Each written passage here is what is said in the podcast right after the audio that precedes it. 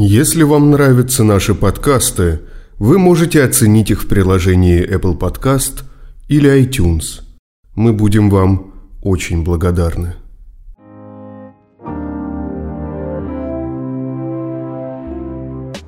Дискурс представляет интервью с Дмитрием Исаевым и Анатолием Ульяновым. Порно снижает уровень сексуальных преступлений. Психиатр, сексолог и бывший глава комиссии для трансгендеров Дмитрий Исаев и арт-критик и сооснователь запрещенного в России медиа-лейбла «Луч» Анатолий Ульянов рассказали дискурсу о том, зачем люди смотрят порнографию, какую образовательную роль выполняет порно, какое видео предпочитают женщины, является ли порно продуктом исключительно для мужчин и стоит ли его декриминализировать. Почему люди смотрят порно? Ну, во-первых, из-за наличия у людей неудовлетворенных желаний в сексуальной сфере. По самым разным причинам люди не имеют возможности вступить в сексуальный контакт с желанным партнером. Например, нет пары или находятся в вынужденном одиночестве. Важно отметить, что минимум 30% запросов исходят от лиц женского пола – лишнее свидетельство того, что проблемы и желания есть не только у мужчин. Кроме того, частый вариант – желаемые действия не приемлются интимным партнером. Все это толкает людей в мир фантазий, грез, которые подпитываются силой желания. Именно таковыми, насколько странно бы это ни звучало, являются эротические и порнографические материалы. Это материализованные фантазии – виртуальная реальность. Предметы желания – суть виртуальные, а не натуральные субъекты. Можно больше не придумывать, выстраивать в голове желаемый образ, а вывести его на экран, найдя в каталоге ключевые слова, касающиеся внешности желаемого сексуального объекта и производимых действий.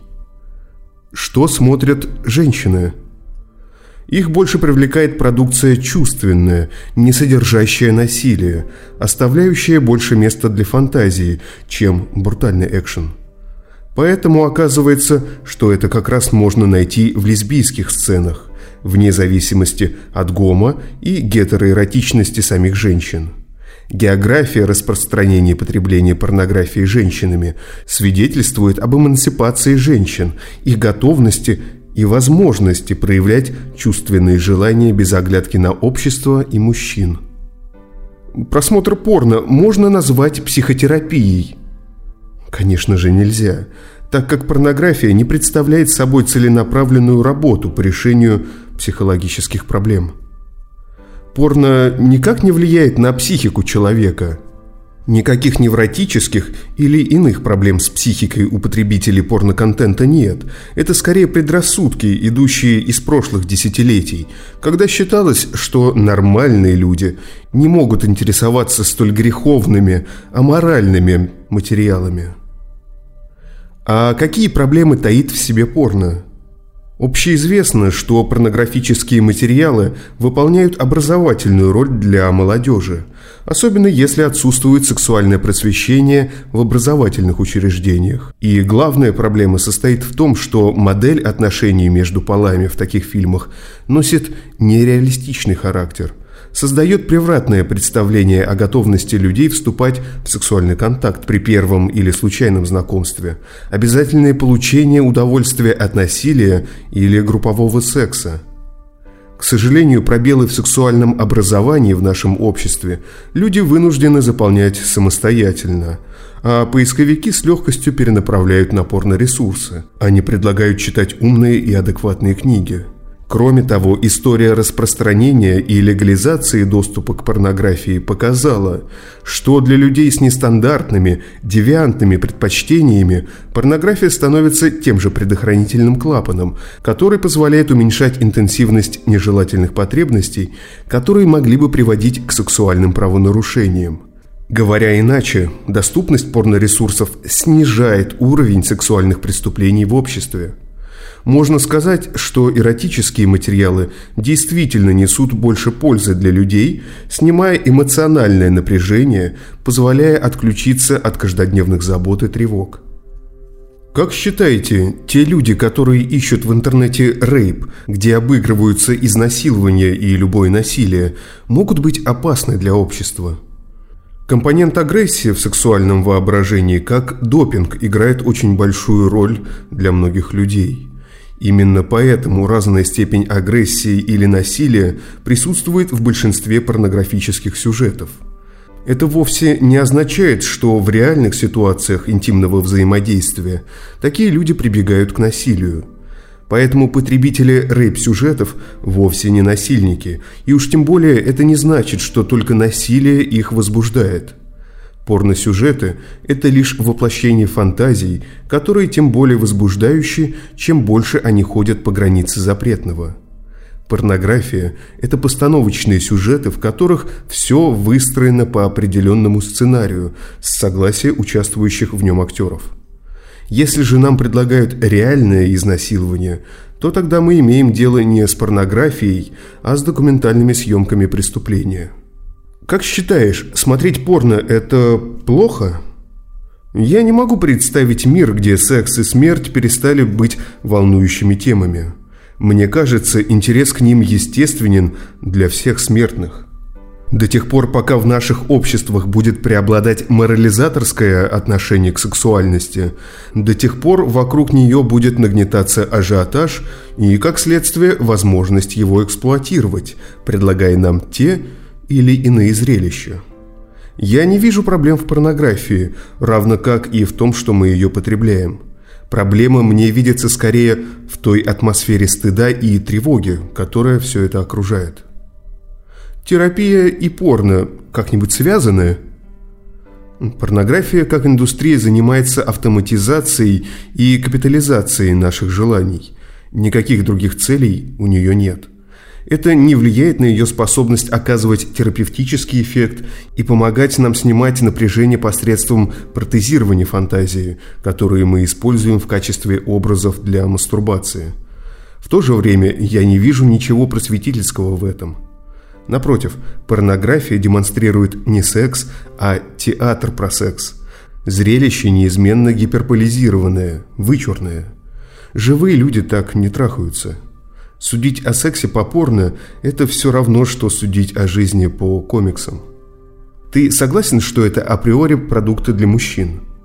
Это не порнография, ориентированная на мужчин, а рынок, выражающий патриархальное общественное устройство.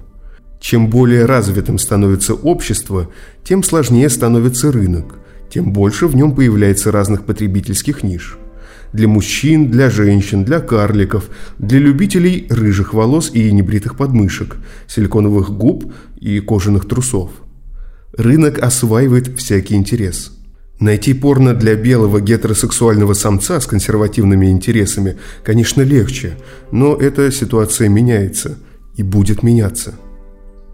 Не ровен час и будет порно для детей. Да оно и уже, собственно, есть. Чего стоят только телепузики, игривая жопка Бэмби или, скажем, телесериал «Сумерки». Все это очевидная рыночная эксплуатация детской сексуальности. Это неплохо и нехорошо, это просто то, как работает рынок. Из чего, по-твоему, состоит внутренний сексуальный мир россиянина? Я думаю, что средний россиянин не представляет, что у него есть свой внутренний сексуальный мир – Сексуальность человека, живущего в авторитарном обществе, неизбежно редуцируется к пугающим зудам, которые подавляются еще до того, как успевают осознаваться. Необходима ли декриминализация порнографии в странах, где она криминализирована? Мне жутко уже от того, что мы по-прежнему живем в мире, где вопрос легализации порнографии является вопросом. Я глубоко убежден, что развитие общества предполагает расширение гражданских прав и свобод, и что всякий человек должен быть волен сам определять для себя свою информационную диету. А уж и спорно она состоит или из православных передач – это дело каждого. Запреты в этой области, во-первых, неэффективны, во-вторых, вредоносны – Запрещая гражданам те или иные формы эротического зрелища, государство нагнетает социальное напряжение.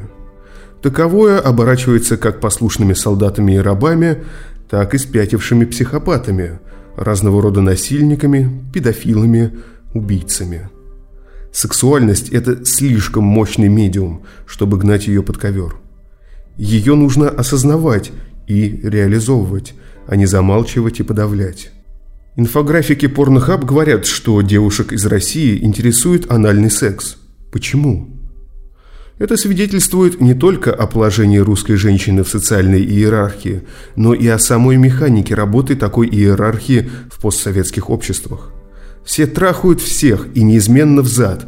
Некоторые общества выработали в этом отношении толерантность. Также Порнохаб говорит, что в США лидируют запросы на попы, а в России на груди. Опять же, сексуальное предпочтение общества сообщает нам о его политическом устройстве – Привыкшие к социализму постсоветские люди стремятся к сильной родительской фигуре, государству, которое их вознянчит и накормит. Отсюда популярность запроса на порно с сиськами. Постсоветский человек хочет присосаться к родине, тогда как капитализм – это про накопление прибыли и, следовательно, про умение сжать сфинктер, не выпускать из него нажитое богатство. Все, что про деньги – про жопу. И потому жопа в капиталистических обществах популярнее сисек. Почему мужчин интересует видео с инцестом?